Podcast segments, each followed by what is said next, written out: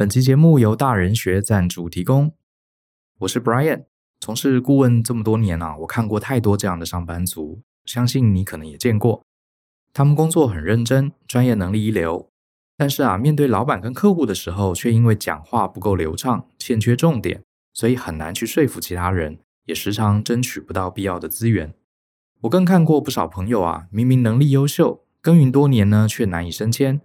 主要的原因就在于很多老板都认为会做事可是不会说话的员工啊，比较适合担任执行者，而非领导者。这导致不少上班族呢，并不是输在能力，而是输在表达力。这其实是一件很可惜的事情。有些人认为呢，表达能力是天生的，但是根据我的观察，表达能力绝对可以靠后天培养。而且啊，在职场里，说话能力是投资回报率最高的技能，没有之一。这点连股神巴菲特都亲自验证过。所以今年呢，我为大人学的伙伴们特别设计了一门全新的线上课程，名称就叫做“大人的说话课”，条理清晰的说出观点，发挥影响力。课程代号是 V 零三一。在课程中呢，我会将说话的技巧拆解成结构、修辞、叙事这三大能力，教你怎么整理思考，怎么温柔表达，怎么样让别人采取行动。这堂课呢，会帮助你说起话来更有条理，更具自信，并且带来更广泛的影响力。欢迎透过节目下方的说明栏观看这堂课更多的介绍，为自己的职涯加分。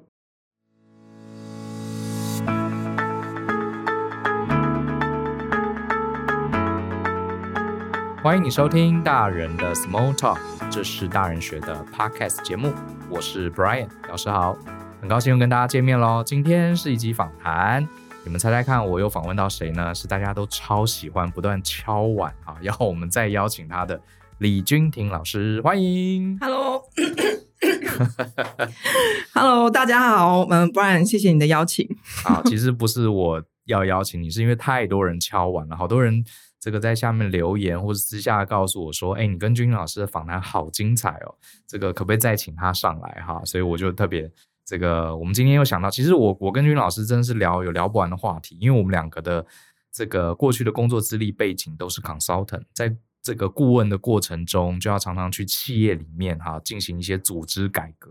既然要做组织改革，就会牵扯到很多人，有人的地方就有政治啊，所以今天我们要来谈一个也是很多伙伴们敲碗的问题，就是职场的派系斗争，有没有很期待？大家很期待，我很紧张，很紧张哈。这个我我们先慢慢来哈，慢慢来。在这个谈到这个深刻暗黑面之前，我们先来简单讲一下。呃，这个我先问问大家好了，你在上班的过程中，你觉得你的公司里面有没有派系呢？还有，你觉得派系是个好事情，还是一个非常邪恶要去之而后快的事情呢？其实我先来讲一下哈，我自己啊。呃从这个刚出社会一直到现在，其实一几乎每一份工作我都有经历到派系啊。这里面派系很多种，我的定义比较宽广哈。待会儿听听君婷老师的建议。这个呃，公司里面会有三五好友小圈圈啊，这个中午都一起吃饭呐、然后尾牙的时候也固定坐一起啊，员工旅游的时候都要睡同一间呐、啊。这种小圈圈，我觉得其实就是一种派系了哈。然后还有就是部门跟部门间，有些时候也是在这个。呃，看起来好像偶尔互相帮助，可有些时候也是暗地较劲啊。哎，你们部门怎么样？我们部门怎么样？谁业绩比较好哈之类的。然后还有一种派系是阶层派系，阶层派系就比较麻烦啊。比如说公司里面的主管跟这个基层员工上下两层不同阶层的人对着干哈，这也是一种阶层派系。那还有一种比较特别的，我也遇过哈，就比较大的公司会有那种所谓的。呃，两大阵营，比如说这种这种派系我也遇过，在这种呃所谓的这个家族企业里面特别多哈，什么二娘派系体系、三娘体系，或是这个家族这个老大哈跟老二哈彼此不对盘，各自有下面的人马之类的，这种也是哈。派系其实很多，那君婷你怎么看职场派系？那其实啊，就是在我的观点来看，其实所有的组织它到了一个规模，都一定会有派系的产生。好，那嗯。呃尤其是越强大的这个组织，其实它的派系是越分明的。我们看一下几个大的公司，在新闻上我们肯定会常看到。嗯，然后现在准备要选举嘛，所以大家应该也在新新闻上面也会看到，包含政治的这个团体，好，他们也会有一些相关的派系。如果啊，你觉得你的你的工作非常的单纯，然后你的公司也非常的好，完全没有派系，通常只有两种状态。第一种呢，就是你的公司可能刚成立，对，规模还不够大，还来不及有派系，还来不及。对，对。另外一种呢，就是你其实还没有接近到真正权力的核心，哦，你就还在很外围、很基层的地方，还过着非常简单、单纯的这个上班族生活。可能你会感受不到，可是感受不到，并不代表没有，没有，只是还没有影响到你而已。或许是这样子。很多很多同学们，尤其是年轻刚进入职场的同学们，都觉得派系很糟糕啊。公司就是一个大家庭哈，我们大家其乐融融在里面，一起为了未来而努力。为什么要分派系呢？又不是《甄嬛传》，对不对？又不是狼演《琅琊榜》，这个分派系真的很不好。然后就觉得呢。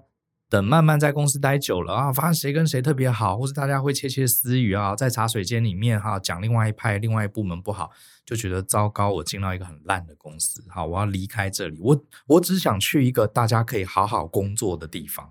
所以派系一定是不好的吗？君婷怎么看？好，其实派系这个东西啊，在普世的价值观都会把它当做是一个很负面的东西。因为大家跟派系联想在一起的关键字，就是那一些，比如说像是利益输送啊、黑箱作业啊、权力斗争啊、这种背刺啊、陷害别人这些。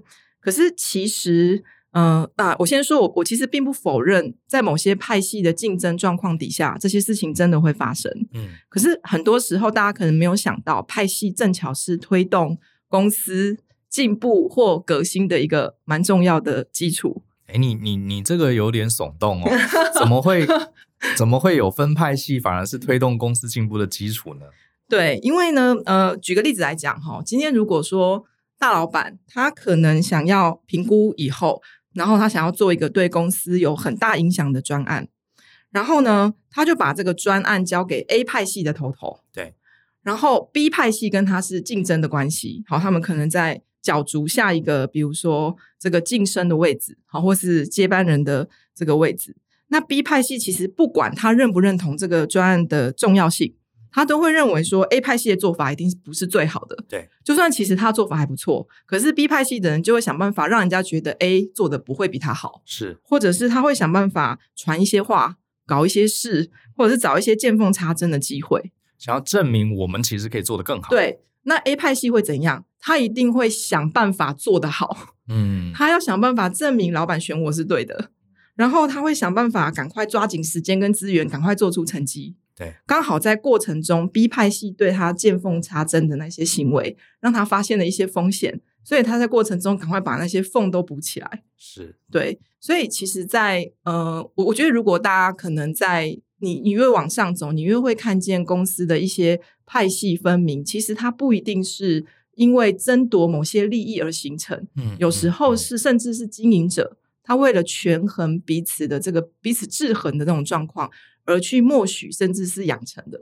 所以你是说，很多派系其实老板根本就知道。他知道，而且他甚至是，呃，是，更甚至是老板，他可能会利用这样子的派系来达成公司进步，或是达成他的某些经营上面的目的。哦，难怪你说公司越大，越有可能有这些清楚的派系，对不对？因为公司一大，比如说公司上百人、上千人，甚至上万人，这个如果内部没有一种制衡，没有一种互相竞争，那大家就等着领薪水摆烂嘛，对不对？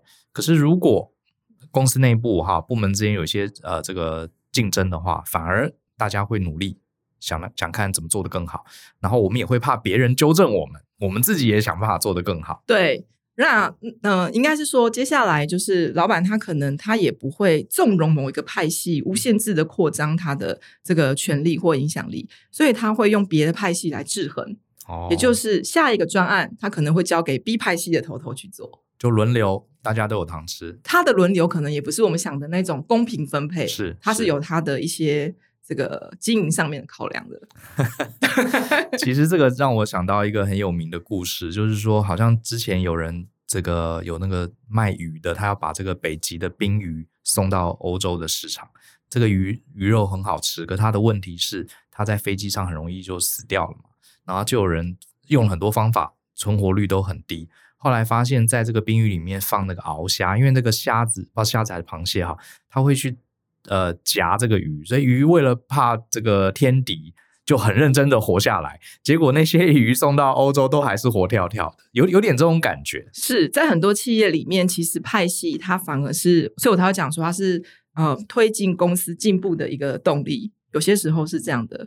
对，可是对于呃一些年轻的这个员工来说，还是很难接受，就觉得，哎，这大家好好上班不好吗？为什么老板明明知道我拍戏还不去处理，还要允许大家这样斗来斗去？这这个心态心态上有点转不过来，会不会？你有没有遇到这样？嗯、就是我倒蛮遇遇过蛮多，就是那一种，就是他可能很很单纯，就是像 Brian 讲的，就是他很想要安安稳稳的工作。然后他也不想要把他的关系变得非常的复杂，可是，嗯、呃，刚好反过来，你选择了一个跟你价值观相同或是相同目的的团队一起合作的时候，你反而相对的会变得比较单纯。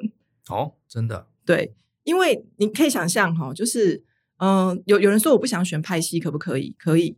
好，在我看到能够在多方派系夹缝中活下来的，只有两种人。是。第一种人呢，他就是属于那一种，就是个中翘楚，专业能力极强，然后呢，也人也不白目，每一方阵营都希望吸引他加入，好，都会跟他都会希，希望他可以加入他的阵营当中。有实力，然后左右逢源，可以这样说吗？他他也可能不一定左右逢源，但他是真的有实力，然后人不白目，OK，有实力又白目就没有人要他，是，对有实力又不白目就不会去呃不小心伤害到派系之间的的合作、嗯、哦。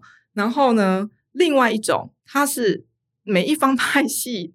就是他对每一方派系而言都完全没有利用价值，这太悲惨了。真的，这两种人其实，嗯，就是我看都可以活比较久，都嗯、呃、活比较久，而且他不用加入任何一方，他可能可以活得下来。哦、可是我必须说，第一种各中翘楚，专业能力很强，可能像 Brian 这种，哎，你很了解我，啊 可能占所有的比例不到三趴。嗯嗯，对，如果你对你自己很有自信，你是这样的人，那你就可以去做这样的事情。可是大部分的情况底下，如果你不选任何一方的话，你很可能就是被孤立，两方的杂事、没价值的事情、麻烦的事情都丢给你，你反而会让自己陷入一个非常复杂的工作状态当中。好，我我待会儿想要再针对这个，假设我们不是那百分之三，我们当然也不想变成那个鸡肋。好，大大部分人都是中间嘛，就是我们可能得在派系中自处。好，待会儿我再来问问君婷你要怎么处理。可是我想倒回去问一个更重要的问题，就是说，有我曾经被一些年轻员工问到，啊，就说，哎，Brian，我想要离职了，哈，那个你可不可以给我一些下一步的建议？那我第一个就问他说，你为什么要离职呢？呃，曾经有告诉我说，他公司里面派系斗来斗去，而且还是不是很大的公司哦，就分派系斗来斗去，然后他的。感觉是我说有别的原因吗？他说公司福利不错，老板对我也蛮好的。可是整天大家都在选边站，斗来斗去，所以他的观念就觉得说，这个公司假设有派系斗争，就一定不是一个好公司，他就要离职。你觉得是这样吗？那还有相对的，就是如果这家公司真的都其乐融融，都没有派系，它就一定是好公司吗？我的意思说，我们最重要，我们其实大家上个班，无非是希望可以缴呃缴水电费嘛，然后有一个好的职业发展。我们很少人去上班，就是为了要玩派系的。假设公司真的有这些派系，呃，它到底是不是一个好公司跟坏公司的一个分水岭？嗯，其实就像我前面讲到的，几乎所有的公司，它到了一定的规模或一定时间之后，它都一定会有派系。你觉得这个公司的派系让你觉得不舒服，你跳出来，到了下一个公司，你可能还是会遭遇相同的状况。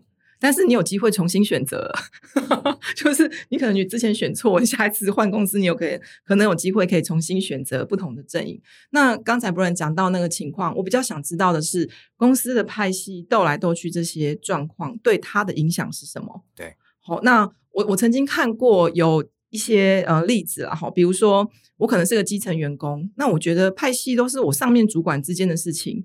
那他们斗来斗去，那我好好做事是不是就没有影响？其实不一定。对，好，不一定的原因是什么呢？我先说，大家对派系的认知，可能呃一开始我刚刚提到是有一点点，可能大家比较容易陷入一个就是负面的定义。嗯，但其实在我所看到的这个大的企业体系里面，派系跟派系间的团队，其实他们彼此之间是有革命情感，甚至可以一起合作一些事情，甚至彼此私下的这个。呃，同事之间的情谊是还不错的，并不是我看到你我就想要弄你或杀了你这种状态。是是是对，那这种他们只是因为可能不同的价值观，跟随不同的老板，或者是不同的利益目的，或是他们自己有自己的 KPI，对优先顺序，对，嗯、然后有了各自的立场，但并不代表他们彼此之间就是要杀死对方的这种状态。就是大家很容易陷入这个不是零就是一，不是黑就是白。对，就是我要我我一定要选一或选二，那么选了一我好像就跟二是一定要切割的分水岭非常的清楚，好像也不是这样子。是啊，其实成熟大人的思维有一项就是呃要看得懂中间的灰阶嘛，对不对？嗯，就是不是只有黑跟白，对不对？那我也好奇，可是呃我们在公司里面确实你会看到。呃，同派系的人，比如说，呃，很多人都说跟对老板很重要，跟对主管很重要。那其实这隐含了跟对派系也很重要，对不对？那我们假设真的在一个公司里面，然后有分两派，呃，你会给我们什么样的建议？就是我们真的要找到一个比较将来比较容易成功，就像选股票一样，哦，这一支会涨哦，然后我就加入这一支，是这样的思考吗？还是说我应该中立？还是说 我我应该反过来去选择那个比较可怜的派系，扶植它成长？就是好难选哦，这怎么办？假设派系这个是一定会存在的，嗯，要怎么选派系这件事情，其实牵涉到非常多的原因，包含说你自己手上筹码有多少。你看一下公司现在的大方向是什么？但我自己的建议啊，你要选派系，你要在呃，应该是有一个目的。你的目的如果是想要比较平稳的工作，那你应该要选的是呃，跟你的价值观相同，你们可能在公司有呃相同的目的，或者是呃相同的想法这样的团队，你就加入这个团队，你会得到更多的资源，可以去帮助你实现在工作上面你想要实现的东西。可是，如果相反的，你的目标并不是要安稳的工作，你可能是要角逐上位，嗯，你要去那一桶水里面去这个有企图心的，对，你要有企图心的、嗯、这种的话，可能建议就不一定是这样，你得看懂更多的局才可以。比如说，你上面的主管，他上面的主管是什么情况？好，那你有没有选错主管？其实这个很难说，告诉大家说，哎，你你选这个主管是错还是对？因为职场上的这个起伏，其实就像 Brian 讲的，我在买股票一样。哦，那股票本来就是此消彼长，有涨有跌。你如果筹码够，你可以放着等它 有机会起来。可是呢，如果你并不是这样，你时间有限，然后你的企图心很强，你很希望在短时间之内就得到你想要的东西，有时候你得放手一拼。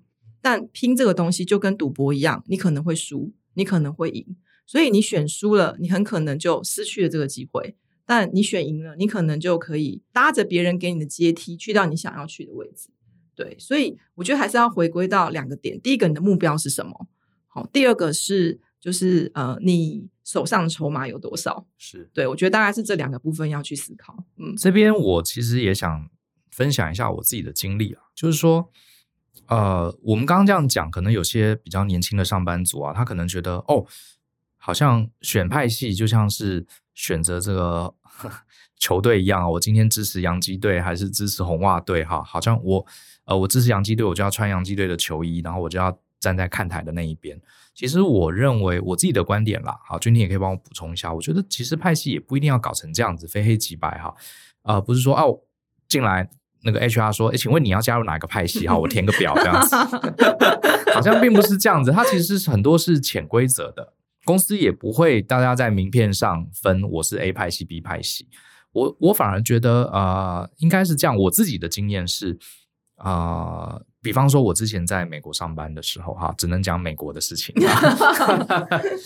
就是其实公司我来了没多久，就发现公司有两个大老板，其实两边是在互相斗的。”呃，我我其实并没有真正去思考说我要选 A 老板还是 B 老板，我没有去选择过这件事情。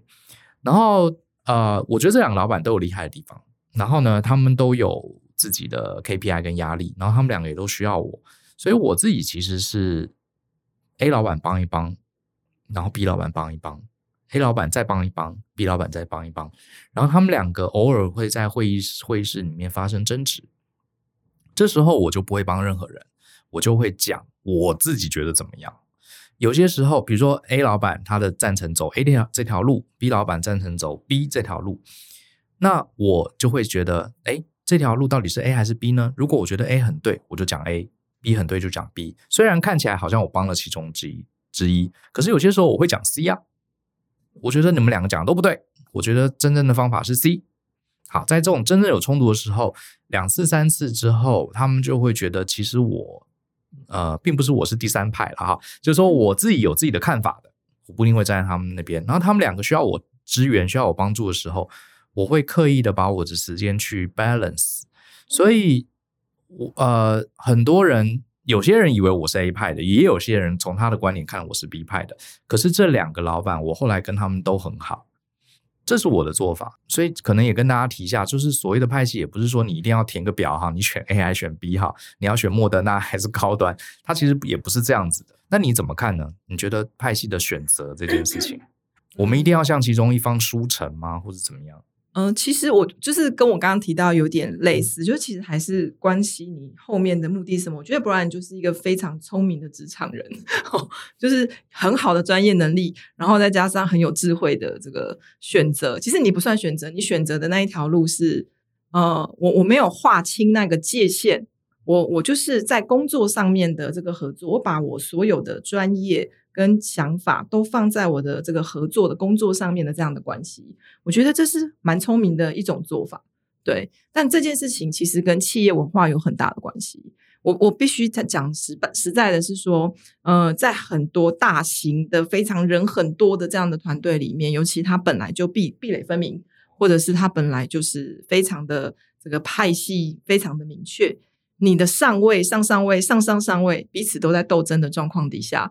你很难说独善其身，就是呃，我自己过得很好，不比较难这样。是，但那个前提是你可能也想要上位，所以呃，当派系之间有一些这个竞竞争的时候，大家都会想要布建自己的人马。嗯，哦，这个是非常这个很难避免的一一种想法，大概都会这样子，就很像我现在要加入一个帮派。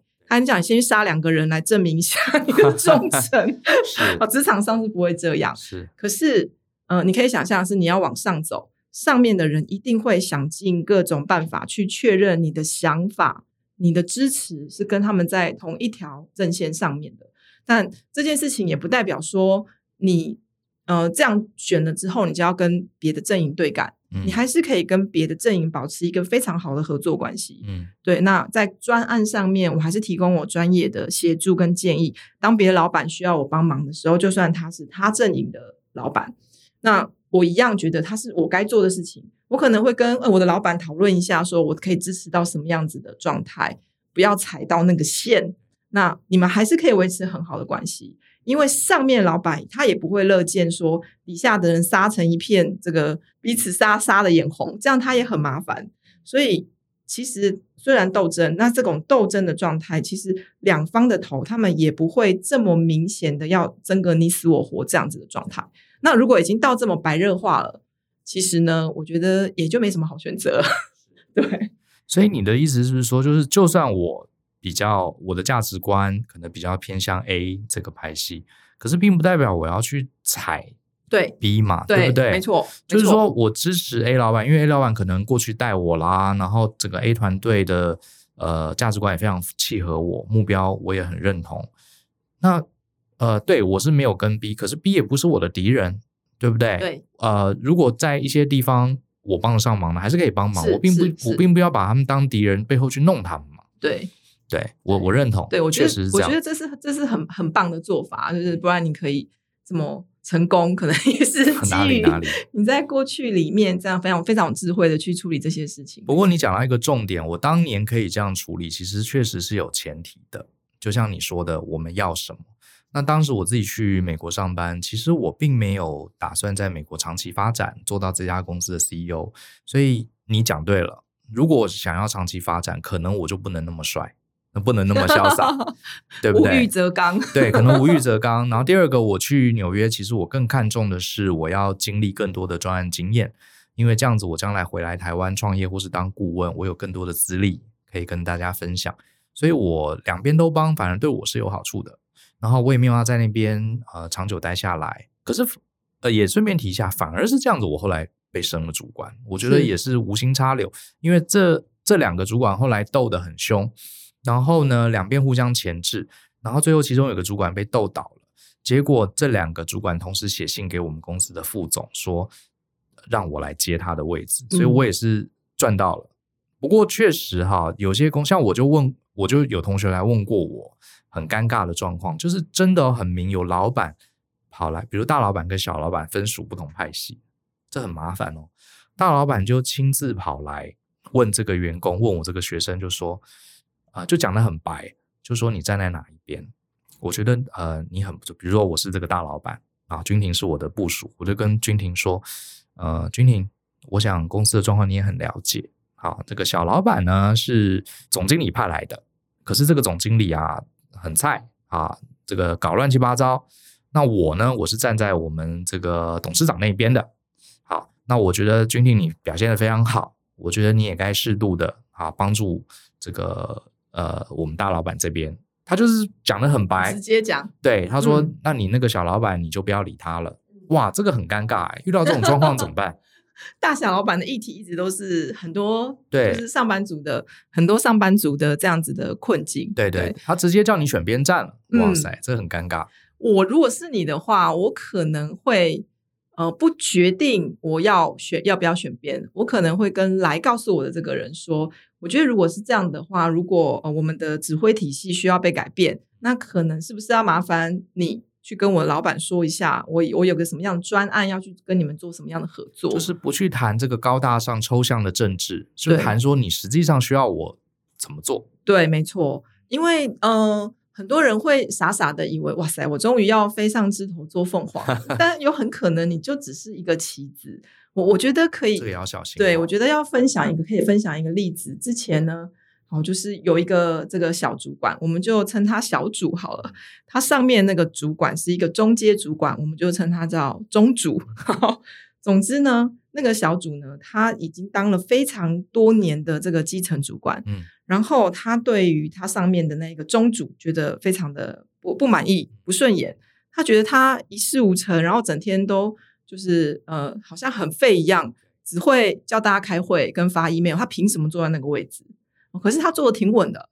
哦，就是他也想算了，那就就这样吧，反正公司这样安排。所以中中主呢，有每次交派任务给他的时候，他就有点消极，但还是会做。就是这样子，也过了很多年。有一天呢，这个中主就被升上去了。他觉得太好，他机会来了，因为他是小主小主管嘛，他觉得他的机会来了，他也很有意愿想要去角逐这个位置。他就觉得那就是他，因为在从他看下来，就是就是年资最久就是他，就他了。他觉得是他，对。可是没想到公司人令公布的时候，是跟他平行的另外一个部门的主管。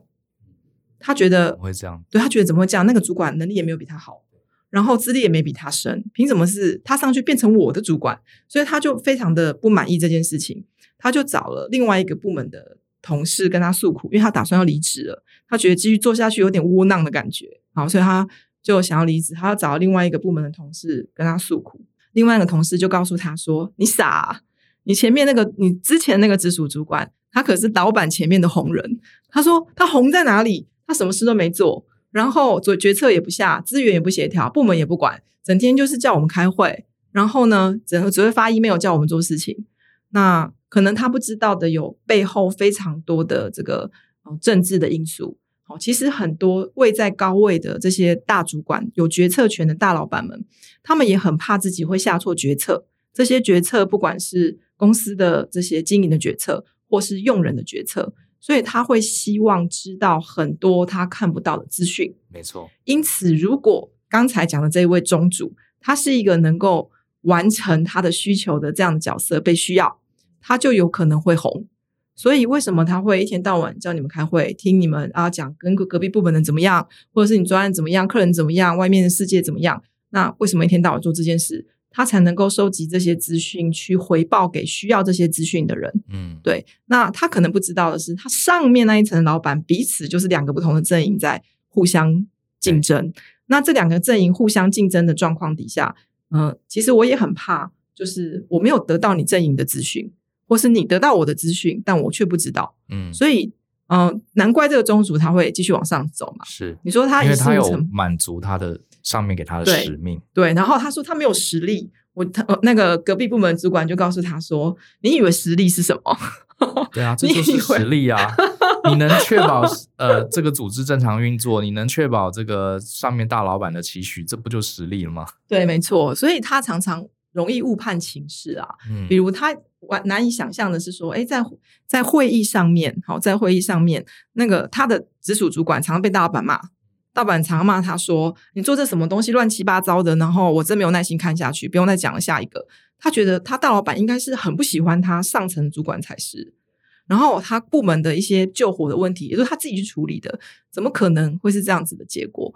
可是其实他不知道的是，越是自己人在会议上。就越会骂，是啊，真的，对，对 就越会演嘛。然后就是演给别人看，虽然他自己人，我还是很公正哦，我还是会念他。有些老板是透过公开场合骂下面某个他的爱将，来展现他要什么跟不要什么。对，他其实是指桑骂槐的。其实很多这种老这种这种做法，在很多公司里面是非常常见。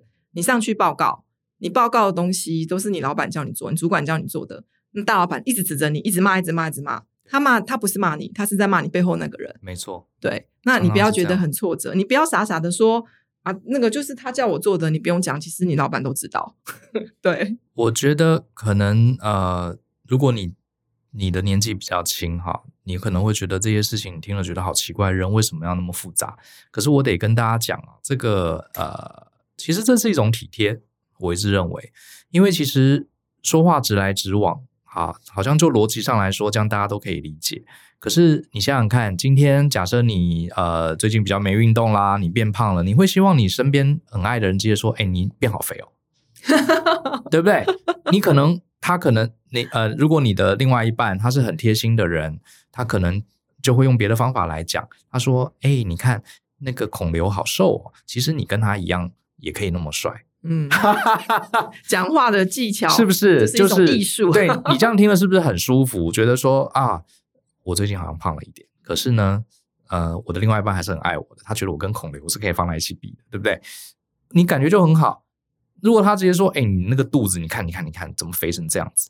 这你就很不爽。其实职场里面也是，今天大老板他可能觉得像下面团队好很多人做错了，可是他直接把你抓去骂一顿，你真的听了会很高兴吗？嗯，他可能就借由呃他比较熟悉的人，好这样子。对啦，你讲难听点是演一出戏啦。可是实际上他，你也可以把它想成是一种温柔体贴啊，对不对？他甚至可能像我以前在美国的呃这个很多老板他是直来直往的，他直接看不惯你，直接当天下午就叫你滚了。是难难道那个是我们更喜欢的方式吗？对不对？其实未必。所以我觉得呃，我认为我们不要去污名化了，说大人的。这个派系就是一定很险恶。其实有些时候，你换个角度想，某种程度也是一个体贴。那另外，我也想呃呼应一下君婷刚刚讲的这个，我们看到有些中阶主管哈，你看他觉得好像没有做什么事情哈，能力也不是很强，可是呃大老板很爱很爱他，然后呃虽然有些时候会骂他，可是却怎么样都不会处罚到他，而且还一直往上升。你要考虑哈。可能你站在基层员工的角度，你觉得哦，他又不会画设计图哈，他业绩也没有很好，他做简报很烂。那是以你执行者、基层执行者的角度来看他。就像君婷老师说，那你以为实力是什么？很多时候实力啊，就是一个让组织能正确运作的一个能力。就像刚刚讲，像比如说我们大家看那个什么呃和珅嘛，和珅是乾隆下面大家都觉得是个大奸臣，可是现在很多历史也为和珅翻案哦，因为当时和珅啊。他的存在其实是一个缓冲剂。好，这个乾隆这个好大喜功嘛，很喜欢颁布一些无为不为法令，对不对？那这些法令可能有超过一半都是扰民的。那和珅在里面作为一个中间者去执行，假设这个法令不好，老百姓有怨言，乾隆就可以说这是和珅的错嘛。那和珅也跟这个乾隆很有默契啊，马上就说啊，是我的错，来这个打打我屁股好了，哎你看，老百姓就会怪和珅，就不会怪皇帝。如果万一每每一项责任都是要怪在皇帝老爷头上，那这个国家很容易就动荡不安，马上老百姓就要起义了。那骂和珅，和珅这个关个几天，打个几板，老百姓泄了呃这个呃发了怒气了，哎，那个法令又可以稍微调整一下，把它改得更好，然后最后又是皇恩浩荡，对不对？对，其实对你这样看好像觉得很很坏，可是其实呃，当人多，就像君婷一开始就讲了，人多的时候，其实就像是一个亚马逊丛林，它是一个生态系。虽然有高耸参天的神木，可是也有湿湿滑滑的苔藓。虽然里面有这个美洲豹、有老鹰，可是也有这个毛毛虫。你不能说毛毛虫那么丑、那么脏，我就要把呃丛林里面的小虫子全部杀掉，只留这个漂亮的美洲豹。其实不是的，因为它各自都有扮演的角色。它是一个生态系。对对对，它是一个生态系。嗯、对，所以我是觉得，我不是要我我跟君老师今天也不是要为老板或是为这些搞派系的人这个洗白啦。我只是说，呃，它是好是坏，我们不要急着去评论。总之，它就是存在。好，凡存在即合理。那我们来上班，怎么样生存的更好？这个是我们想跟大家分享的。对对对。那我也想提一个问题，就是说，呃，假设我平常跟了我的老板，好，也也算是某个派系，然后我很支持老板，然后我也呃照着君老师的提醒，就是我也没有去欺负别的派系的人。好，就是我挺我老板，可是我也没有去欺负别的派系。可是慢慢发现，我这一派好像有点失势了。比如说，我的老板这个在大老板面前啊，这个不受待见。然后呢，呃，其他部门的老板好像比较受老板这个爱戴。然后我的老板常常搞错事情，然后又接了一堆乱七八糟工程回来做，把我们累得要死。然后我们这一派很糟糕。然后呃，然后升官的都是隔壁派系的人。那这时候，可是这家公司我又觉得还不错啊，整个体制还不错，我想继续待，我可不可以这个弃暗投明，或者是我该怎么做啊？对啊，总不能被我的这个不不成才的派系一路这个拉下水吧？嗯。好，其实我我觉得这个时候啊，也跟我刚刚前面讲的，我们我们两个一起谈到，就是他跟选股票真的还蛮像的。是啊，就是老娘我我资本雄厚，是我就慢慢看会怎么，我就摊平的，对，我就慢慢看会怎么样嘛。对，那另外一种状况呢，就是如果刚才那种失事，准备要失事的状况，已经让你感到身心不安，嗯，影响到你的健康啊、家庭，可能会有很多鸟事嘛，快要失事的团队都会有很多的鸟事发生。对，那你可能会就是对你有些影响的时候，我会觉得你应该要设一个停损点。好，那这个停损点你设下去之后，你有几种选择。如果你本来就是一个还不错的人才，我我跟你保证，你的团队还没有走到最后的那个要解散的的过程当中，就已经会有其他阵营的人向你招手，所以选择权在你的手上。如果我自己讲的比较 直白一点，就是你有很丰富的利用价值。对，就是你让自己有有利用价值。嗯、对，那这个呃关系在你原本在你的阵营当中，你做人处事，哦，你有没有累积好的口碑，或者是你一天到晚就是到处树敌，然后或者是或者是去伤害别人，没什么价值，反而还。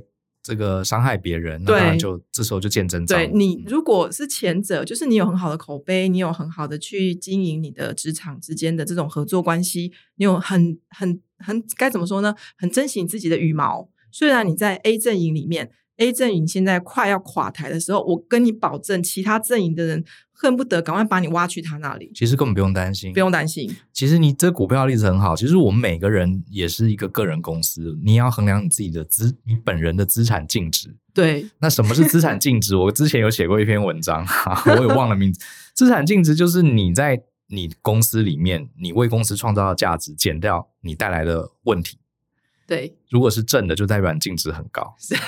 那很多人都觉得，哦，这个公司里面有一些人常常惹惹麻烦，为什么老板还那么喜欢他？哎，你不要忘了，我们要看净值哦，因为他带来的价值更高。对，因为你做越多事情，你难免错的也会越多。对，我我觉得很多同学都是，呃，很多朋友都是用那个小学生的思维在看职场哈。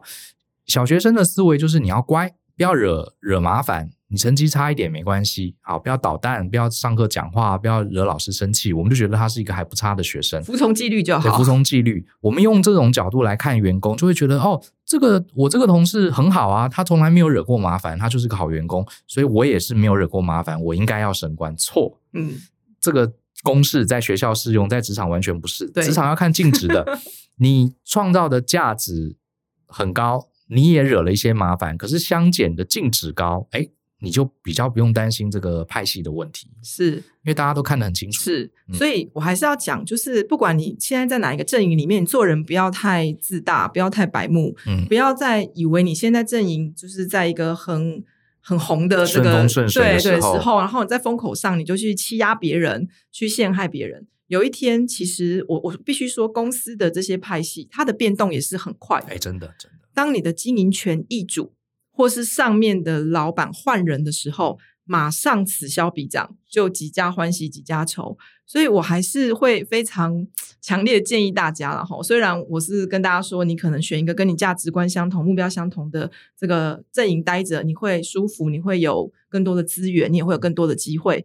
但在这个之外，我还是要提醒的是，你还是得好好经营你自己的 credit，然后你还是要持续的养成你的实力、你的专业能力。如果你不是走这一派的，你是那种好，我就仗着我在这个这个阵营讲话大声，到处欺压别人。有一天，当你的这个阵营变成夕阳阵营的时候，我建议你有自有自主一点，自己先离开。嗯，你不要想说我再去别的加入别的阵营，是知道有被有这个阵营，呃，应应该应该是说有阵营价值的人，他会被挖走。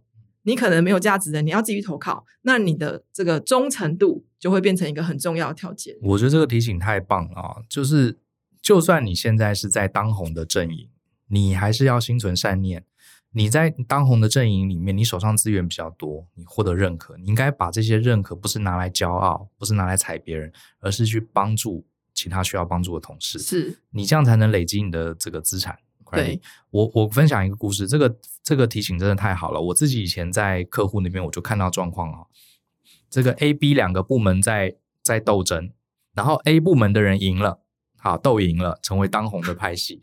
然后 A 部门里面就有一个员工叫小 A 啊，我们只能叫小 A，他就很得意啊，就到处去踩别人。结果呢，就像君君老师讲的哈，这个呃有些时候局势转得很快的哈。这个小 A 去欺负这个 B 阵营的人，结果呢，后来公司因为这个组织改组，换了一个老板，结果那个 B 阵营的老板莫名其妙成为副总，哇，这个尴尬了！你以前去修理的那个部门，现在是你的大老板了，这是很尴尬，这是说变就变了哈，那该怎么办？好，就算你说，哎，可是老老师你讲这个是一个特别状况啊，万一我 A 老板顺风顺水，我 A 老板又高升了怎么办？他一定会把我拉上去，其实也未必。对。为什么？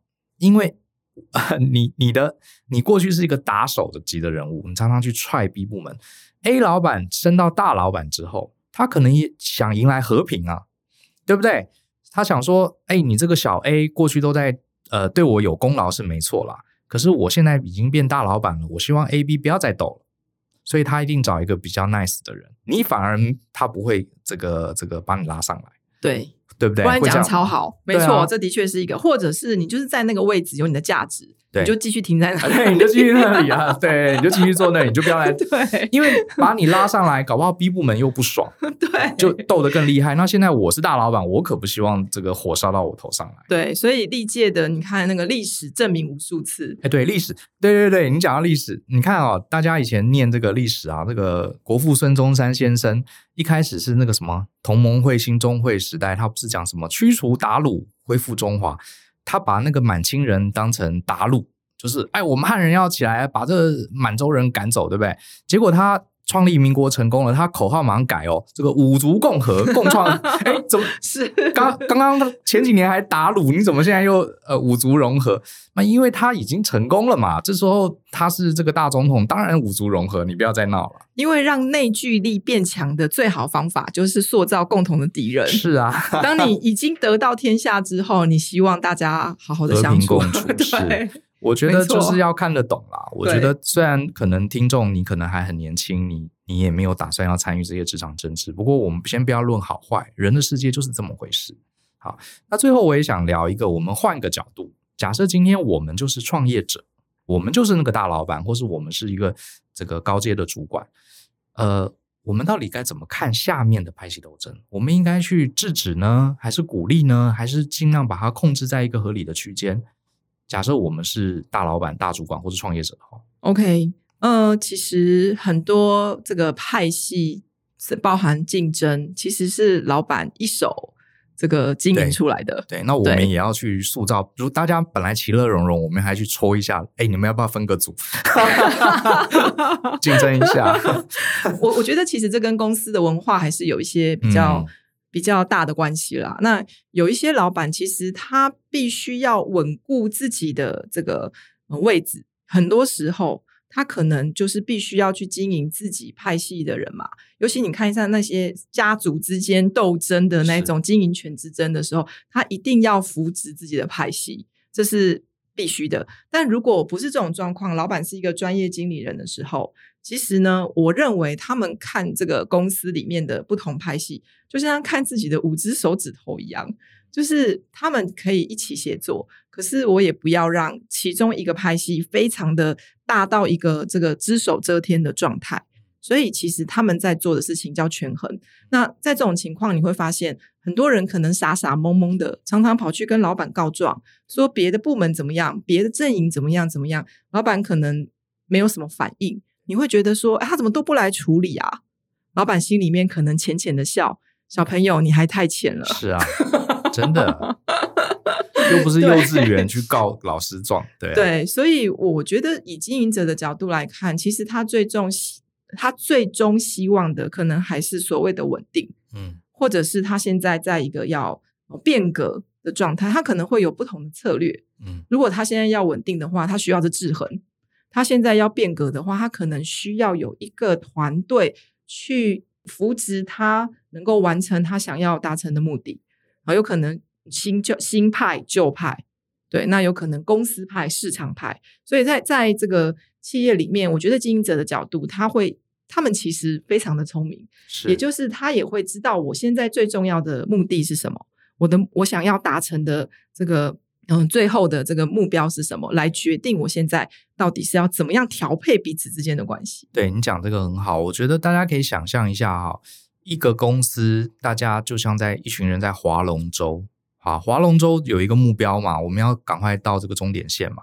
可是划龙舟有两边人都在划船，那这个老板啊，大老板就是在船尾掌舵的那个人。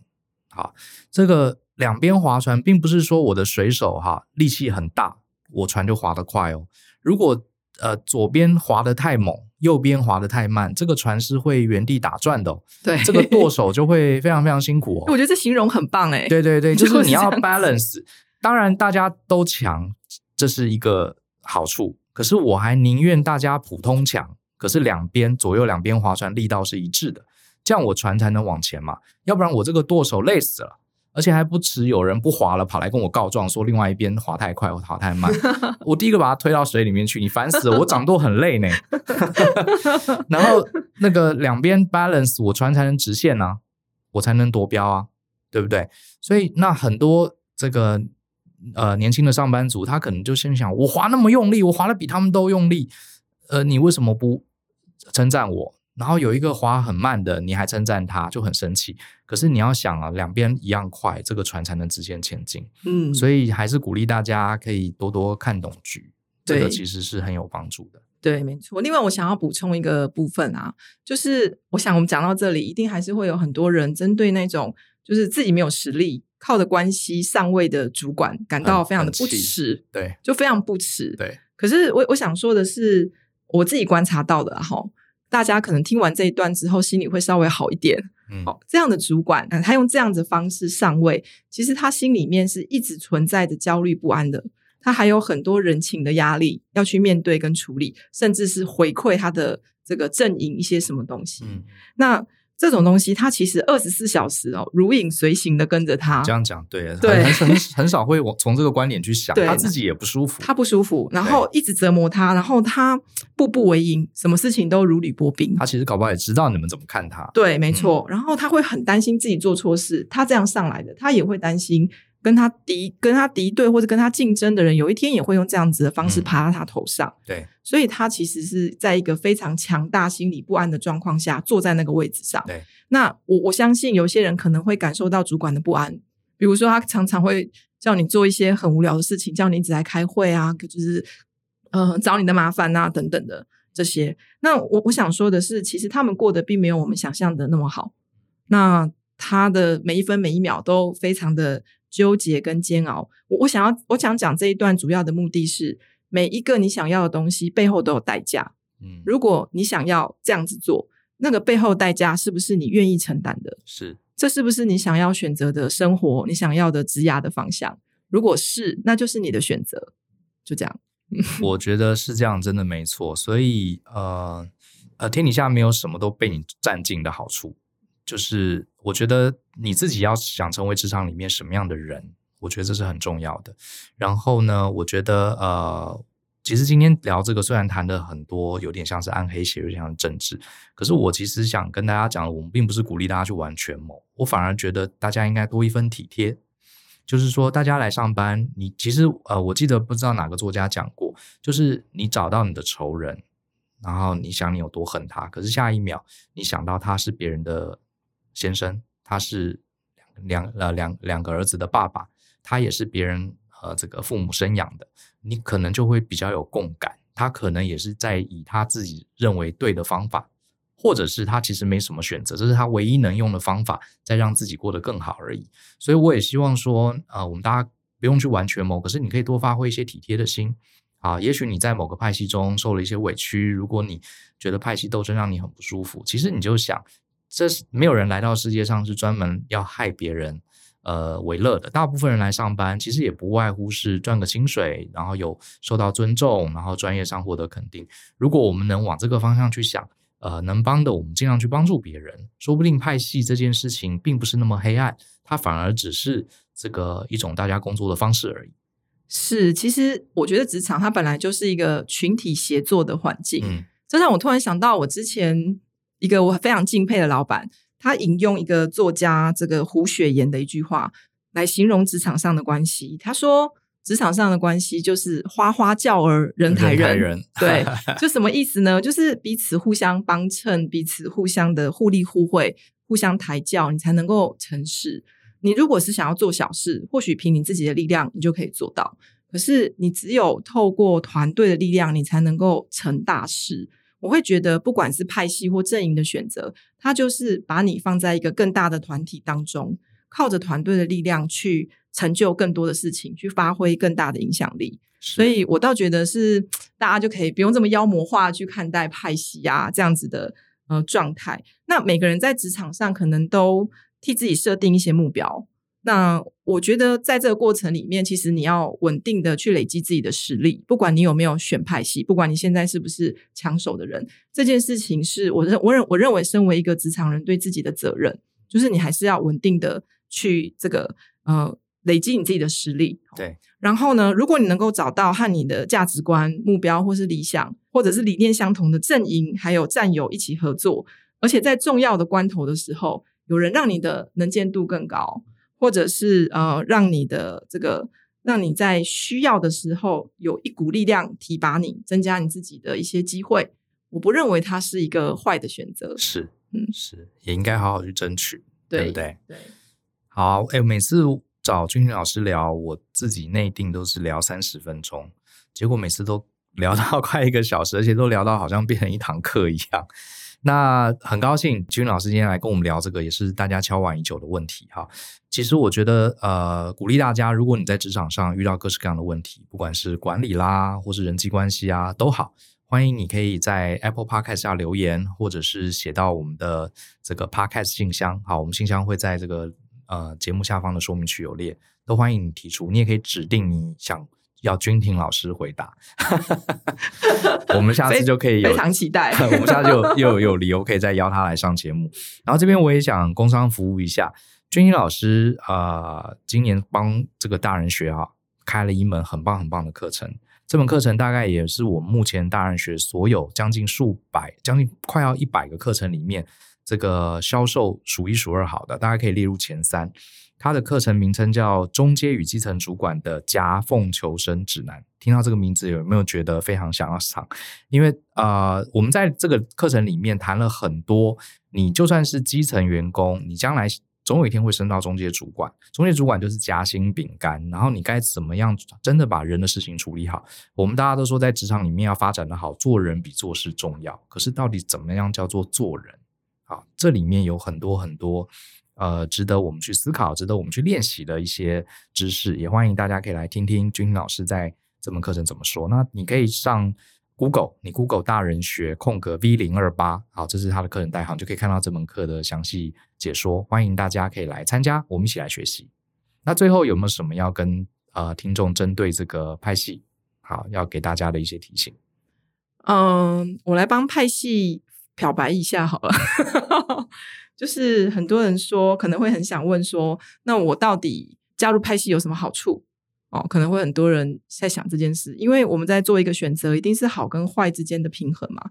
对，那很多人觉得说我好好的工作，我只要累积我的实力，我就可以机会到的时候，我可能就可以往上走。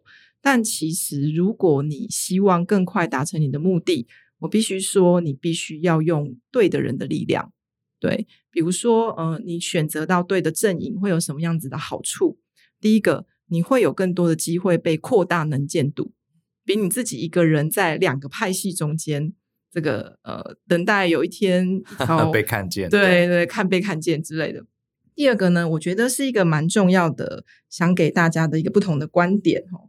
就是呢，你会有更多的资讯可以得知老板他对于某一个位置的看法。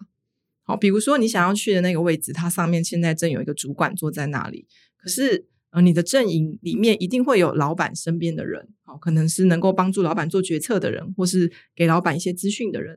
你可能可以从这个团队的讯息当中得知到，老板对现在这个位置的主管并不满意。嗯，他不满意的原因是他觉得他格局不够大，他的人合作的不够好，跨部门协作乱七八糟，这不是他想要的人。所以，如果那个位置是你有意想要角逐的这个方向，你就会知道你应该要表现什么。是，你也会更聚焦的把力量放在对的地方，等于是有一个参照点。对，我觉得这个是好处哦，所以大家不要再那么害怕了，不是要你，不是要你去害人，你可以用你的团队力量去帮助其他的同事。好啊，今天很谢谢君婷，也希望大家从这期访谈中啊，有一些对派系这个这件事情有一些不一样的想法，然后也希望大家在职场上都能很顺心，相信思考，勇于改变。我们下次见喽，拜拜，拜拜。